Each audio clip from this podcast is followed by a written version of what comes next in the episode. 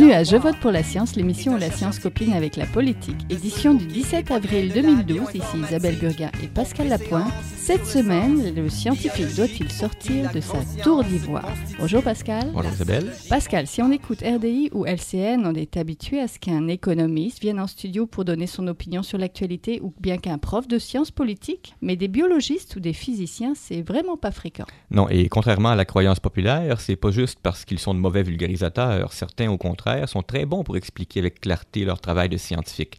Mais quand vient le moment de se prononcer sur l'actualité, de s'impliquer dans des débats de société, ils se font souvent très timides. Et on a aujourd'hui comme invité trois scientifiques qui sont moins timides que la moyenne et qui vont peut-être nous expliquer pourquoi. Mais avant, trois actualités qui exprimeront de différentes façons ce problème d'implication sociale du scientifique. La première, David Suzuki a démissionné la semaine dernière du conseil d'administration de la Fondation David Suzuki. Il a invoqué dans des termes vagues des pressions politiques. Sa visibilité personnelle pourrait apparemment être un risque pour la Fondation. Ce qu'on sait, c'est que les groupes environnementaux ont été la cible du gouvernement conservateur ces dernières semaines, à cause de leur prise de position contre les pipelines albertains. Et dans le budget fédéral, une somme a été spécifiquement allouée à Revenu Canada pour enquêter sur les organismes dits de charité, comme la Fondation David Suzuki, qui vont au-delà de leur rôle éducatif pour jouer un rôle politique. Pendant ce temps, aux États-Unis, il y a un scientifique qui encourage en ce moment ses collègues à contre-attaquer. Le climatologue Michael Mann, dans un texte publié par la revue de l'Université Yale, fait référence aux attaques de différents groupes politiques et religieux contre les climatologues, attaques dont il a lui-même reçu plus que sa part. Il se réjouit que les scientifiques aient pris l'habitude ces dernières années de se tenir debout et que les associations offrent désormais des formations à la communication pour les scientifiques qui risquent d'être la cible d'attaques basées sur la politique plutôt que sur les faits. Et pour terminer, deux étudiantes américaines en journalisme ont lancé un appel à tous les profs de sciences.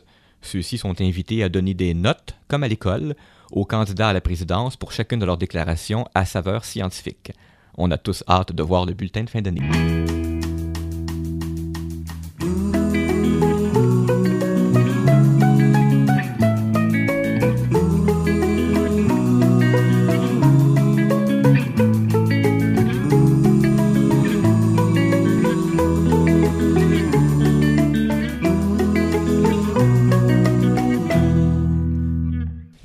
Scientifique dans sa tour d'ivoire n'est pas entièrement un mythe. C'est vrai que les scientifiques pourraient participer plus souvent au débat public. C'est vrai que leur engagement social fait parfois défaut quand on le compare à d'autres groupes. On n'a jamais fait mystère à notre émission de notre sympathie à l'idée que le scientifique soit un citoyen comme les autres et qu'à ce titre, il devrait participer au débat public. Mais cette idée ne fait pas l'unanimité.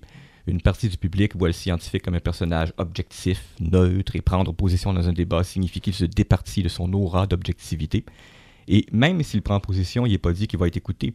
Pendant qu'on préparait cette émission, l'État du Tennessee a adopté la semaine dernière une loi pro-créationniste, c'est-à-dire qu'elle demande aux profs de sciences de parler des autres théories que la théorie de l'évolution. Ça, c'est un cas où les scientifiques n'ont pas manqué depuis des mois de s'engager dans le débat public. Il y a eu une levée de bouclier là-bas contre la loi, les médias ont eux aussi été massivement contre, et pourtant, finalement, c'est passé. Alors, avec nous en studio, trois personnes dont les parcours illustrent trois formes différentes d'implication sociale. Notre première invitée provient du secteur environnemental, Mélanie Desrochers. Bonjour. Bonjour. Alors, elle est depuis 2006 professionnelle de recherche au Centre d'études de la forêt de l'UCAM, après avoir été pendant trois ans chargée de projet à l'organisme Nature Québec, où elle était responsable du dossier des aires protégées, si j'ai bien lu. Elle détient une maîtrise en géographie et en conservation. Madame Desrochers, l'environnement. Ça n'a pas toujours été le sujet d'importance qu'il est devenu. À l'époque de nos grands-parents, c'était pas de coutume de se préoccuper de la pollution de l'air, de la pollution de la sauvegarde des rivières ou des espèces menacées. Mais si les choses ont tant changé aujourd'hui, c'est parce que plein de scientifiques se sont finalement engagés, ont pris position. On a le jour de la Terre euh, dans quelques jours, puis là aussi, c'est en partie des experts en environnement, peut-être comme vous jadis, qui n'ont pas hésité à se mettre de l'avant. Est-ce que vous diriez que par rapport aux autres scientifiques, votre secteur, secteur environnemental, est un peu un cas à part, ou aujourd'hui, personne ne voit de problème à s'engager socialement. Je pense que le, secteur environnemental a toujours eu un, bon appui quand même de la communauté scientifique. C'est sûr que c'est une science un peu plus récente, puis je pense aussi que le positionnement des scientifiques, c'est un peu plus récent. Je pense que ça va de pair. Euh, ceci dit, euh, c'est quelque chose aussi qui touche le milieu naturel. Donc, c'est mesurable, c'est palpable, c'est facile pour un scientifique de dire si tel taux a augmenté par rapport à telle température. Donc, il y a une approche assez peut-être plus facile qu'en sciences sociales euh, au niveau de, de se positionner euh, par rapport à des mesures prises dans l'environnement, par exemple. C'est plus c'est subjectif. Est-ce que oui, la quantité de CO2 a augmenté? Oui, est-ce que la quantité de mercure dans les rivières a, augmenté suite à le passage, au passage d'une coupe forestière, par exemple? Mm. Mais de ce, de ce côté-là, je pense que c'est important pour tout le monde qui travaille en environnement de se tourner vers ce qui se fait en sciences. Euh, ça progresse rapidement. Il y a des découvertes qui, qui, qui, des fois se contredisent dans la même année au sujet.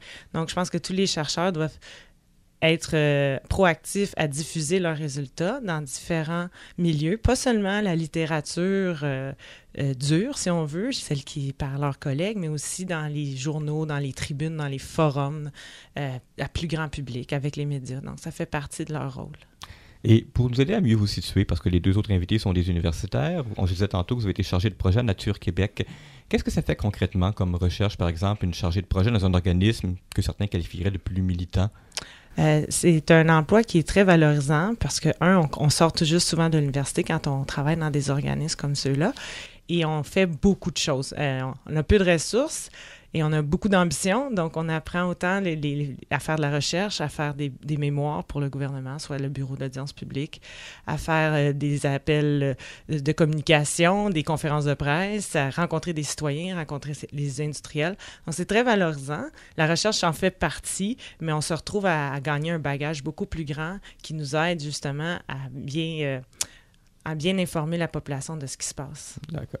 Ben, je me tourne vers le deuxième invité, maintenant Richard Chermur. Bonjour. Bonjour. Vous êtes titulaire de la chaire du Canada en statistiques spatiales et politique publique à l'INRS. Et l'an dernier, dans le débat sur l'abolition du formulaire long de recensement, vous avez pris position contre, au nom de la défense des connaissances que les recensements doivent apporter à une société comme la nôtre. Vous aviez qualifié cette décision d'obscurantisme. Je vous cite, une société moins informée est une société plus facile à manipuler avec de faux arguments ou à l'aide de la démagogie. Si c'était à recommencer, est-ce que vous feriez la même chose et est-ce que vous avez le sentiment d'avoir sacrifié votre sacro-sainte objectivité?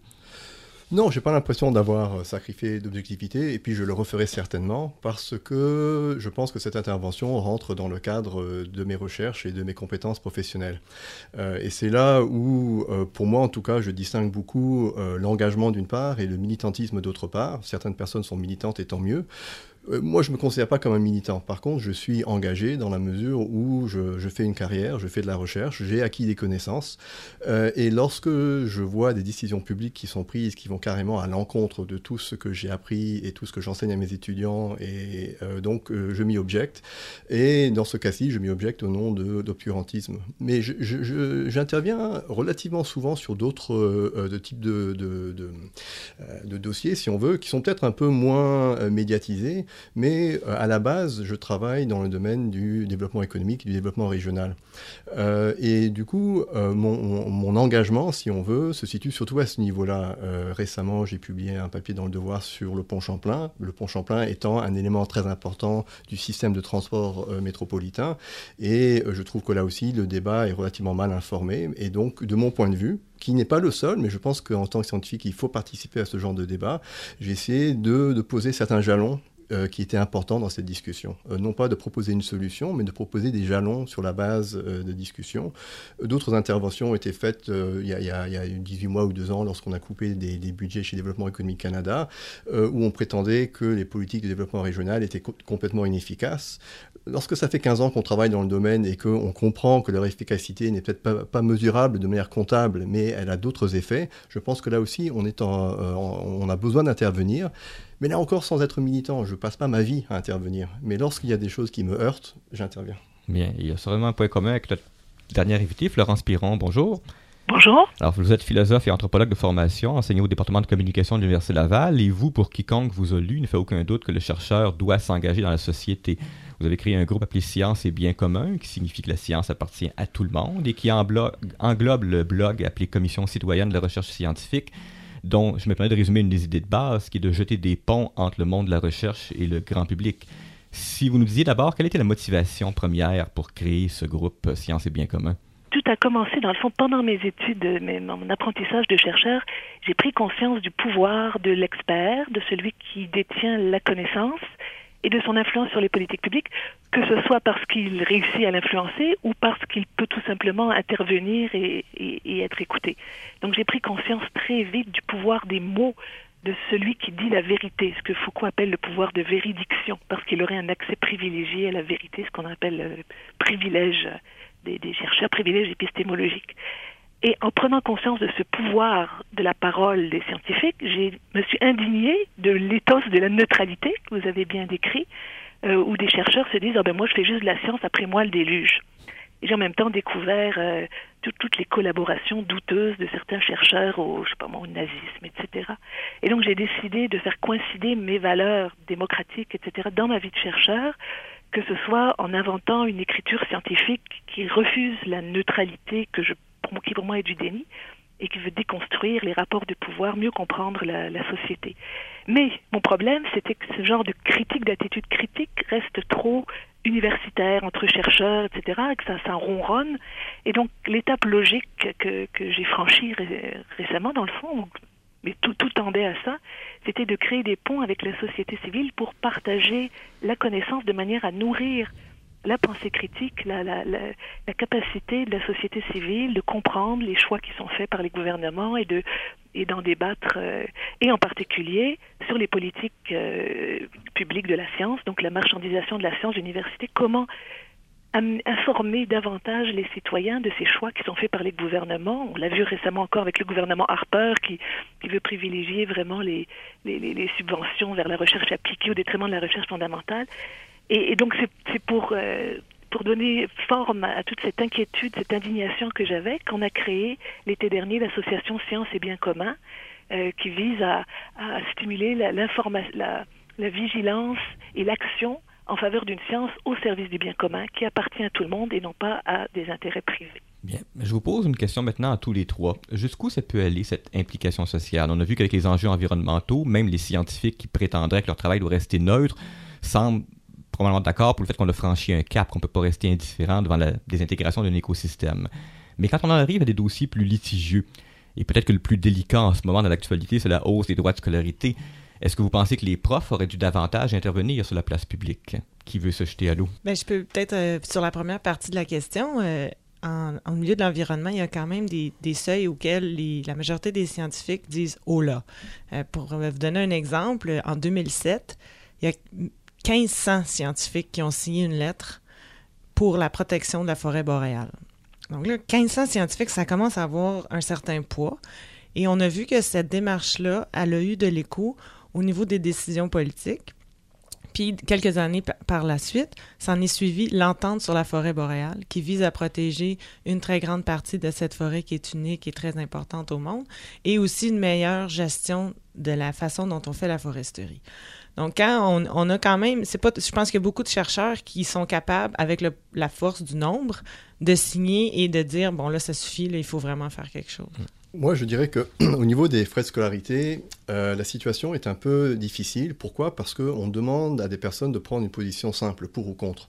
Or, en tant que chercheur, on est rarement capable de prendre une position euh, aussi simple ou aussi directe. Euh, par exemple, euh, même si je suis très sympathique à l'idée que l'éducation supérieure soit gratuite, je suis aussi conscient que les moyens sont limités. Je suis aussi conscient qu'il faut répartir les, budgets au niveau du, primaire, du secondaire, des cégeps et des universités. Je suis aussi conscient qu'il y a des problèmes de gestion dans les universités. Et si on me demande simplement est-ce que je suis pour ou contre la hausse des frais de scolarité, je dois ensuite répondre à toutes ces autres questions pour me positionner. Et c'est pas une position facile. Donc il y a certaines choses sur lequel je travaille depuis très longtemps, où j'ai une connaissance approfondie, et où si une position simpliste est prise par un gouvernement, par exemple M. Harper qui nous dit que le recensement sera aussi bon euh, euh, s'il est fait de la nouvelle manière que l'ancienne, là je dis c'est évidemment faux. Mais sur une position, euh, je dirais, politique comme celle des, des frais scolarité, j'ai certaines idées, mais qui ne peuvent pas tenir dans un oui ou dans un non. Et donc là, j'ai beaucoup plus de mal à m'exprimer en tant que chercheur, en tant que citoyen, je peux m'exprimer comme n'importe quel autre citoyen, mais c'est là où je fais la distinction entre mon rôle de prof euh, qui a acquis une certaine connaissance et dans certains domaines où je peux euh, me, lancer à l'eau sans problème, et d'autres où je suis, euh, comme tout le monde, face à un débat, et je peux intervenir dans un débat, mais pas simplement en prenant une position pour ou contre. Madame Piron, qu'est-ce que vous en pensez? Oui, euh, ce que, ce que M. Chémour vient de décrire, c'est la, position de ce que Foucault appelle l'intellectuel spécifique, c'est-à-dire un, intellectuel, donc une personne qui s'engage dans un débat en, utilisant euh, ses, connaissances et son, travail dans le fond. C'est plus qu'un simple citoyen qui s'implique. Et, je pense, nous, moi, que les, universitaires, les profs d'université connaissent très bien l'université, même s'ils ne sont pas des experts de l'université, ils connaissent l'université. Et donc, il est tout à fait possible de prendre position. Moi, dans mon cas, je, prends position tout à fait clairement contre la hausse des droits de scolarité parce que je n'achète pas les, les, interprétations sur le sous-financement des universités. Je me suis penchée sur la question. Je vois bien qu'il y, y, a de l'argent qui est dépensé d'une certaine façon qui pourrait l'être d'une autre. Et donc, je, je, je, suis une universitaire. L'université est mon, mon milieu, mon monde et comme intellectuel spécifique, je, je, je, pense que je peux prendre position. Mais je voudrais ajouter quelque chose, c'est que prendre position, c'est pas simplement envoyer des lettres dans les journaux, prendre, signer des pétitions, etc. Ça, c'est une partie très importante. Il y a une autre forme d'implication sociale qui est plus subversive, je dirais, et qui est dans le choix de nos sujets de recherche. Je ne sais pas si vous avez remarqué dans les, les, nouvelles récemment, il y a une étude sur les, services de garde à 7 dollars très très intéressante c'est surtout l'attitude des auteurs aussi qui est intéressante, qui montre que ce choix politique qui a été fait, dans le fond, était rentable pour le gouvernement parce qu'il y a plus de femmes qui ont été sur le marché du travail et qui ont eu des emplois et qui ont payé de l'impôt. Et dans le fond, ça a complètement remboursé la, la, la, la, mesure des garderies à 7 dollars. Et les auteurs se disent, mais on n'est pas du tout euh, impliqué politiquement, on n'a rien à dire, mais on constate ça. Alors d'une certaine façon, d'avoir eu l'idée de faire cette recherche de cette manière-là, c'est une forme d'implication sociale parce que c'est une question qui intéresse la société dans son ensemble, le bien commun, et c'est pour moi, c'est aussi une forme d'engagement et d'implication sociale. On fait une brève pause musicale avec The Scientist par I was just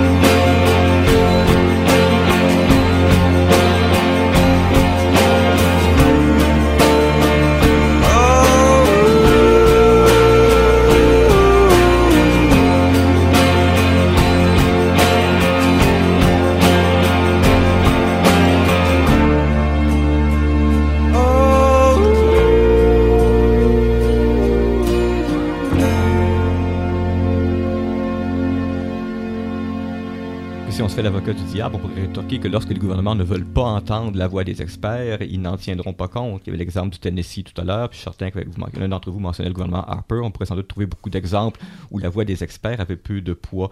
Est-ce que vous auriez, l'un d'entre vous, des exemples plus positifs des cas où la voix des experts a eu un impact positif, où on peut dire, ah ben voilà, la politique a peut-être changé un peu grâce à une intervention? Personnellement, je pense que l'influence, il y a peut-être des exemples spécifiques où une décision a été prise qui va carrément dans le sens de ce que disent les chercheurs, mais c'est rarement, ça se passe rarement comme ça. À mon avis, ça se passe beaucoup plus dans la construction euh, d'idées et de discours qui vont être à l'encontre de certains discours dominants. Et si ça prend de l'ampleur, eh bien là, ça peut commencer à avoir une certaine euh, influence sur des, des, prises de position politiques.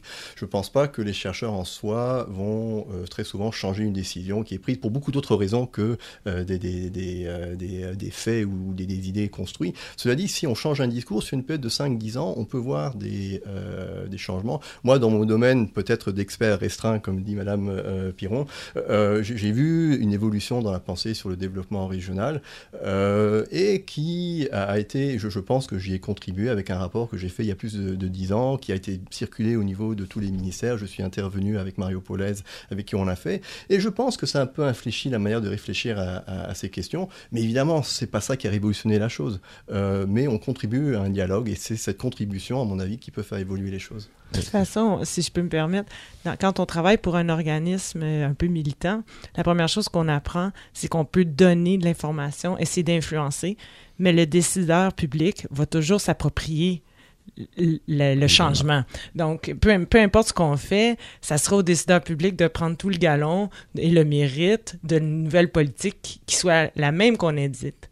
Dans, et un, un, récemment, un exemple comme ça, dans les, le, le, plan Nord, récemment, au niveau de la partie protection du territoire, un organisme comme Nature Québec a soumis un mémoire contre plein de, de points de vue et tout a été accepté comme on l'avait précisé. Et là, le projet de loi sort demain à, à l'écoute de ce qu'on a dit. Mais évidemment, mais un, un, personnage comme M. Jarret va prendre tout le crédit, puis c'est parfait ainsi. C'est son rôle en tant que politicien.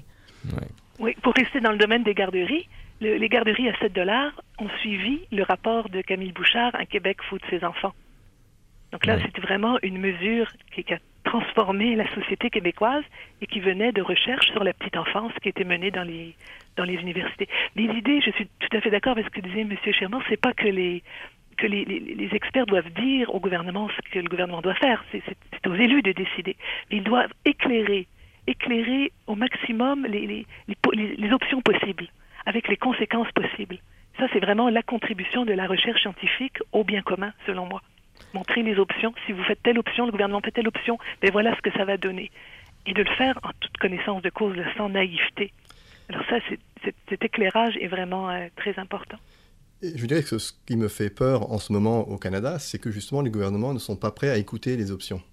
Euh, ils peuvent prendre des décisions, ce qui est leur droit et même leur, devoir. Mais en ce moment, ils, font, et le recensement donc est, un cas euh, particulier de, cette progression plus générale, où on refuse d'écouter les options et on refuse de réfléchir sérieusement aux conséquences. Euh, et je pense que ça, c'est inquiétant au niveau de la société plus large, et c'est là-dessus que, bon, mon intervention au niveau du recensement, mais de manière plus générale, je pense que je, prends position et, je tiens à m'engager là-dessus parce que c'est euh, ce, refus euh, d'écouter les informations. Et ensuite on prend les décisions qu'on veut. C'est pas à nous de prendre une décision en tant que chercheurs, mais ce, ce refus d'écouter euh, les résultats d'études qui sont bien effectués selon les règles de l'art et tout ça, qui montrent certaines choses. Et on est en train de réduire cette capacité au Canada, que ce soit par la réduction du, de la valeur du recensement, mais aussi par toutes les interventions qui sont faites dans des organismes comme Statistique Canada, Environnement Canada et autres tous les trois, vous avez une tradition d'engagement social qu'on ne retrouve pas nécessairement chez beaucoup de vos collègues. Et si on, si on se demandait en terminant, comment est-ce qu'on peut amener davantage de chercheurs à sortir de leur cocon ou de leur tour d'ivoire, comme on dit? Est-ce que c'est quelque chose qui pourrait s'ajouter à leur formation universitaire? Est-ce qu'on devrait donner un cours sortir de la tour d'ivoire 101 Moi, je crois que le, le, dans le fond, les étudiants, c'est fascinant. Les étudiants comprennent très bien à quel point la, science fait partie de la cité, fait partie de la société, que ça, n'est pas coupé. Et c'est il y a une espèce de dressage qui se fait dans la formation universitaire vers cette espèce d'idéal de, neutralité, mais qui est, du, pur déni. Et si simplement on, on, reconnaissait dans la communauté universitaire, les profs reconnaissaient que la, science fait partie de la, société et que, par exemple, toutes les décisions des gouvernements sur qu'est-ce qui est financé, qu'est-ce qui n'est pas financé, etc., a de l'impact sur la recherche. Est-ce qu'on va financer la recherche sur les énergies alternatives ou sur le nucléaire? S'il y avait simplement cette reconnaissance, on pourrait en discuter. Rien que ça, ça pourrait amener des chercheurs à se sentir plus à l'aise de, de s'impliquer et par exemple de soutenir la grève étudiante ou de soutenir les journalistes scientifiques qui ont qui se sont révoltés contre les, les, les, le contrôle que le gouvernement Harper fait peser sur ces sur ces chercheurs. Ce sont des journalistes scientifiques qui, qui se sont battus euh, et non pas des chercheurs eux-mêmes là euh, en appui à leurs collègues euh, fédéraux, employés Oui. du gouvernement fédéral. Donc simplement de reconnaître que la science fait partie de la cité, qu'elle est politique en ce sens, ce serait déjà pour moi une étape extraordinaire. Moi, je dirais, je suis tout à fait d'accord avec ce que dit Madame Piron, mais j'ajouterais qu'il y a aussi un problème au niveau de, de, carrière des chercheurs universitaires, dans la mesure où, en général, lorsqu'on devient chercheur lorsque, euh, universitaire, lorsqu'on a à peu près 30 ans, on a encore 6 ou 7 ans où on doit euh, publier énormément, faire énormément de cours, être sur tous les comités, puis surtout ne pas heurter qui que ce soit parce qu'on n'a pas encore la permanence. Une fois qu'on en arrive donc à 37-38 ans et que on a la chance d'avoir la permanence, on, on, a été formaté pour produire un certain type de recherche, pour, euh, pour ne pas intervenir justement parce qu'il ne faut surtout pas euh, euh, heurter le monde. Et ensuite, c'est une habitude à prendre, mais relativement tard. Et euh, il y a certains profs que, que j'admire beaucoup qui arrivent à prendre des positions plus tôt, mais ils sont en train de, parfois de risquer leur carrière universitaire, ce qui est très dommage. Et je pense que ces interventions publiques devraient être beaucoup plus valorisées et reconnues pour ce qu'ils sont, c'est-à-dire un, une contribution à un débat. Tout ce qu'on fait, c'est contribuer à un débat. On n'est pas en train de dire qu'on a raison ou qu'on a tort. C'est la société civile, ce sont les politiques, c'est la discussion qui va nous amener vers des bonnes décisions. Et je pense que les profs à tous les niveaux devraient pouvoir euh, prendre part à cette décision sans avoir peur de leur carrière future. Ben, vous parlez de carrière, ça me donne l'occasion de te donner le mot de la fin Mélanie, parce que c'est vrai que pour beaucoup de doctorants, le seul idéal de carrière, souvent, c'est celui d'un prof d'université. Or, vous, vous avez suivi un parcours différent via Nature Québec, là, de retour à l'université. Est-ce qu'il y aurait quelque chose là à creuser? Est-ce que ça vous donne un éclairage différent sur le rôle du scientifique dans la société, du fait que vous n'avez pas eu cet idéal unique? Qui est le prof d'université? Euh, bien sûr, bien que je travaille dans le domaine universitaire, on n'est jamais très loin. Quand on demeure dans la recherche, on a des liens avec tous ces gens-là. Non, je pense que c'est important de, de reconnaître. Et puis les chercheurs universitaires ont, le, de, ont même des points bonus dans les demandes de subvention lorsqu'ils montrent qu'ils sont participés à telle émission de radio, qu'ils ont fait des conférences. Donc, je pense que ça va se moduler de plus en plus vers ça. Et c'est vrai que c'est une passion qu'on a souvent lorsqu'on est jeune, puis là, on est confronté à avoir une crédibilité, puis donc, c'est un peu un, un, juste milieu à trouver, mais au niveau, sans être dans une carrière universitaire, je pense qu'il y a moyen de se prononcer et surtout de participer activement dans des groupes qui sont peut-être plus militants ou qui vont dans la lignée de notre pensée. Donc, si on n'est pas à l'aise en tant qu'individu, on peut se joindre à des, à des organismes qui pourront pousser votre, votre idée. D'accord. Ben, on va s'arrêter là. Je vous remercie tous les trois. Mélanie Desrochers du Centre d'études de la forêt, Richard Chermur de la chaire de l'INRS, chaire d'études du Canada en statistique spatiale, et Florence Piron au département de communication à l'Université Laval. Merci à tous les trois. Merci. Bonne journée. Merci beaucoup. C'est tout pour cette semaine. GBPLS est une production de l'agence Science Presse avec Radio Centre-Ville. Pour les liens mentionnés dans cette émission, visitez www.sciencepresse.qc.ca. Vous pouvez aussi nous suivre euh, sur euh, Twitter à JVPLS ou télécharger sur est un chercheur typique à la semaine prochaine. de ceux pour qui les progrès de la bioinformatique ont préséance sur le sens biologique et pour qui la grosse science constitue la seule logique. On y parle de génome, de transcriptome et de spliceosome, de traductome, de protéome et de foldéome, de kinome, de protéasome, mais pas du glaucome de Guillaume, de signalosome vers les lysosomes, ah, et puis E.T. phone home. Des milliers de candidats qui montent et qui descendent en fonction du stimulus duquel ils dépendent. Pendant que Docteur Roy montre ses résultats et avec son accent chinois il dit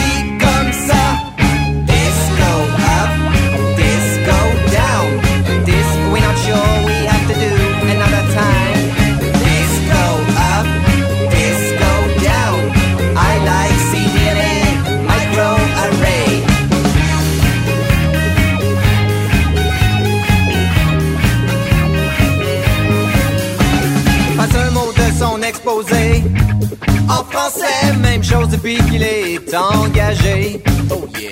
Les réunions de la bourse se font en anglais, même s'il est le seul à le parler. You know. Thousands that go up and down with each stimuli. You, the next candidate on. The gene is right. Pendant que Dr. Roy